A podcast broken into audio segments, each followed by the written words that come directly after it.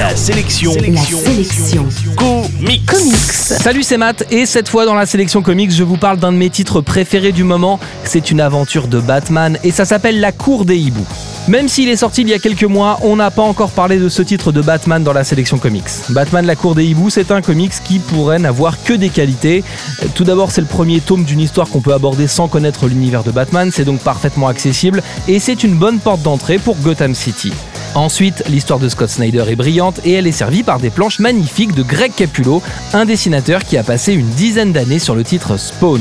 Il est rare de voir dans les comics un duo scénariste-dessinateur fonctionner aussi bien. L'histoire Le milliardaire Bruce Wayne, qui est également Batman, lance un projet de modernisation du tissu urbain de Gotham City.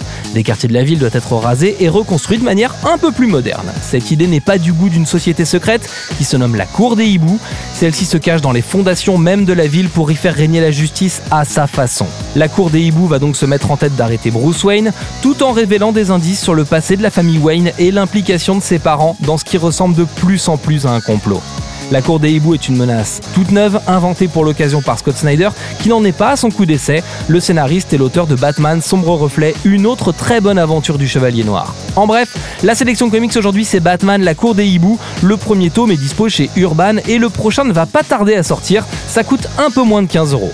L'info en plus, La Cour des Hiboux est une série centrale qui aura des ramifications dans d'autres séries de la famille Batman, comme par exemple Batgirl, Catwoman, Batwing, Detective Comics, Redwood and the Outlaw, ou la série Nightwing, qui est elle aussi dispo chez Urban et qui coûte elle aussi moins de 15 euros.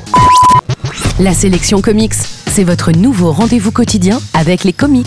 Pour plus d'infos, www.laselectioncomics.fr